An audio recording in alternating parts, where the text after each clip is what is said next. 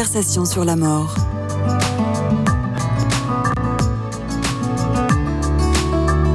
Une émission proposée par Christian de Cacré. Amis auditeurs et auditrices des conversations sur la mort et donc sur la vie, bonjour. Notre invitée aujourd'hui est une femme, ex-fonctionnaire territoriale, thérapeute psychogénéalogiste, formée à l'accompagnement à la fin de vie et au deuil. En 2020, elle a fondé depuis la Haute-Savoie, où nous allons la retrouver dans un instant, une start-up euh, originale nommée Histoire de vie au pluriel. Grâce à ce nouveau service, il est possible d'immortaliser le souvenir d'un proche au moyen d'un QR code posé sur une tombe afin que les visiteurs puissent plonger dans l'histoire singulière des personnes qui y sont inhumées. Delphine Le Thor, bonjour.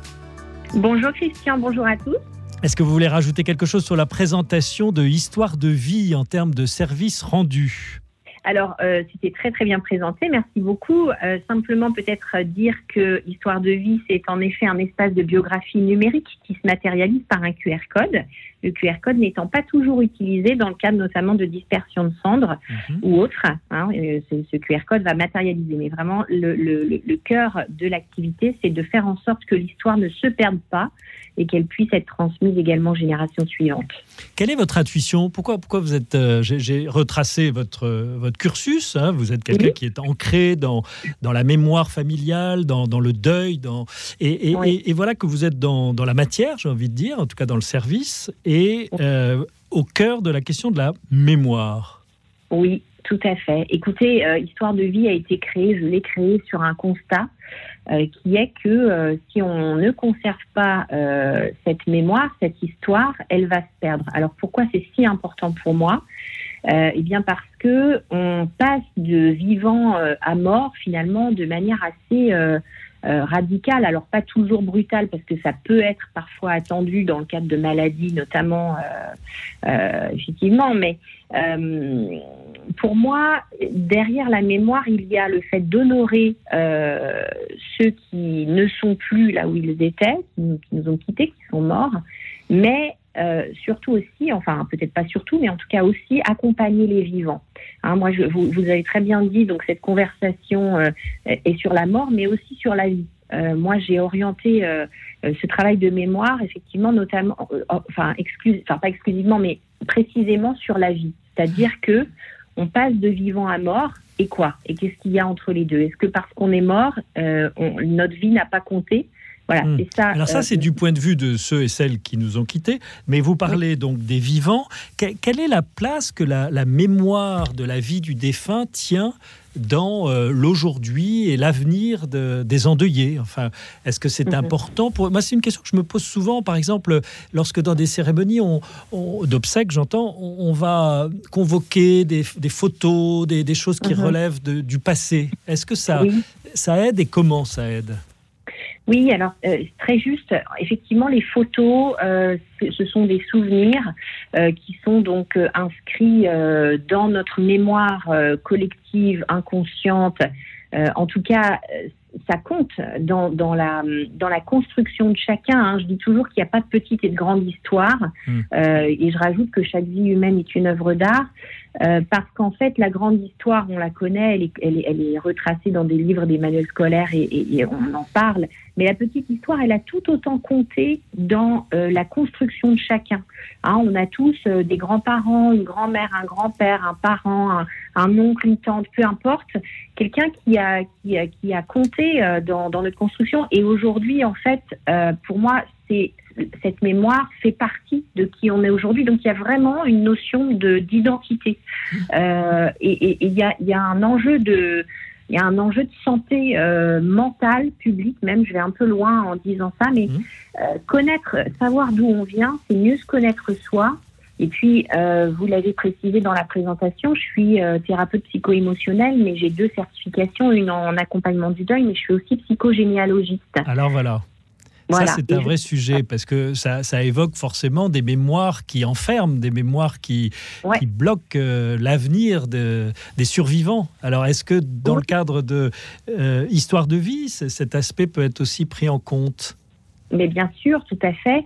Euh, j'ai, euh, pour les citer, hein, j'ai un client en Belgique là la semaine dernière qui, euh, qui a acheté cet espace de biographie en disant voilà, on a perdu notre grand-père il y a de nombreuses années et en fait il nous reste pas grand-chose. Donc pour nos parents de leur vivant, on souhaite euh, qu'ils aient un espace de biographie pour, euh, pour euh, c'est une sorte de fil conducteur. Hein. On est le fruit d'une histoire, on est un maillon d'une chaîne.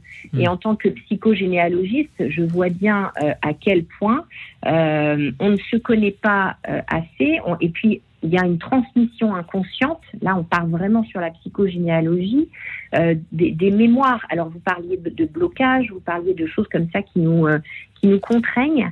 Euh, il y a également des, transmissions qui sont belles et qui, et qui hmm. font qui on est aujourd'hui.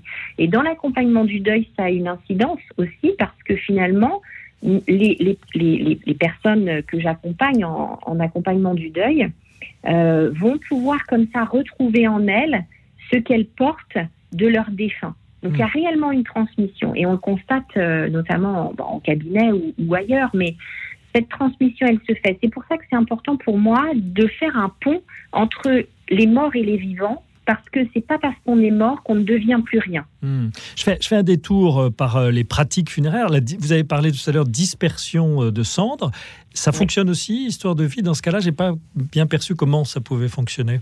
Oui, alors ça fonctionne parce que le QR code n'est pas utilisé euh, comme il est utilisé en temps normal sur mhm. une confession funéraire ou cinéraire, puisque mhm. les crémations augmentent, on le sait, mhm. mais euh, qui dit crémation ne dit pas forcément dispersion de sang, donc il peut y avoir un monument cinéraire quand même où placer le QR code, mais les gens, en tout cas les familles, ont bien compris que le, la valeur du produit n'est pas tant le QR code que le contenu, euh, et donc dans le cadre de dispersion de cendres, eh bien les gens soit n'utilisent pas le QR code, mais utilisent uniquement l'espace de biographie numérique, mm.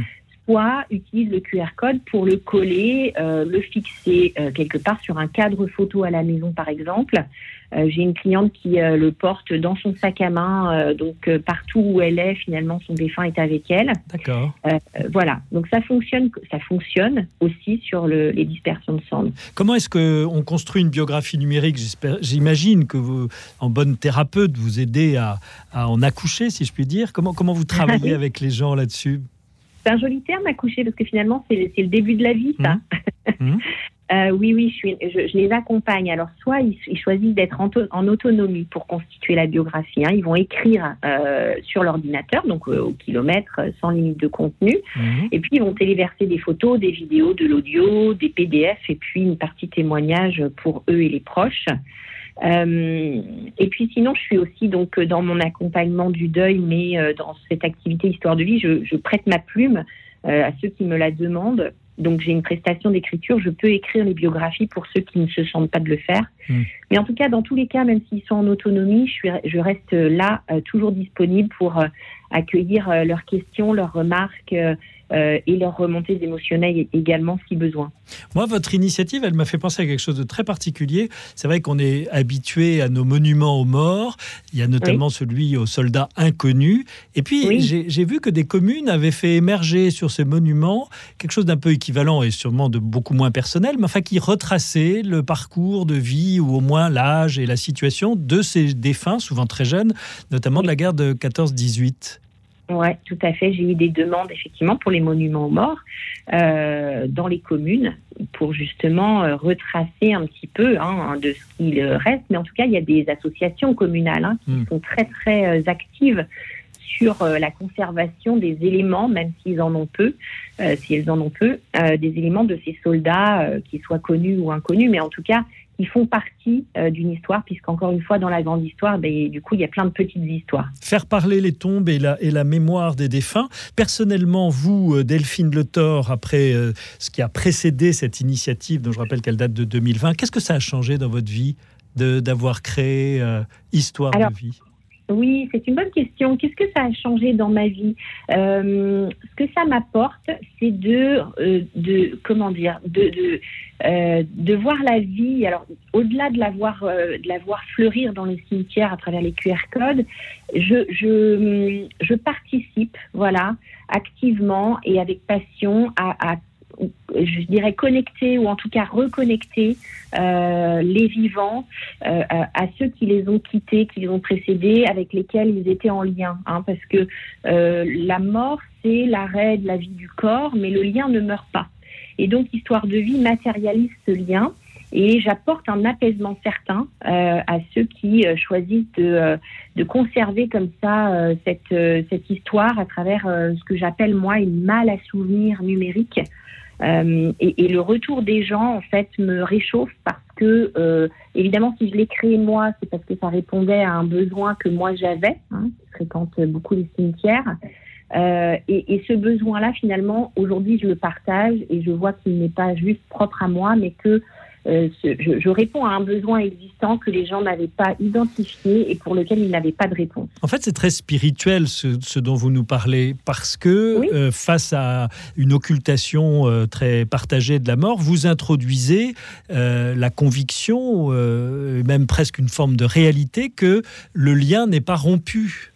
Oui, Exactement, tout à fait. Et en accompagnement du deuil, j'accompagne les gens dans cette voie-là. Et s'ils l'apprennent, ils l'apprennent. S'ils l'apprennent pas, ils l'apprennent pas. Il n'y a pas une conviction religieuse derrière, mais il y a vraiment une, une, une conviction que notre corps ne nous définit pas. Euh, si notre corps est malade ou abîmé, euh, on reste la même personne à l'intérieur. C'est-à-dire notre personnalité, notre âme même, oui, un côté spirituel, euh, ne change pas. On est qui on est. Et donc le corps, à un moment donné, organique, euh, arrête de vivre.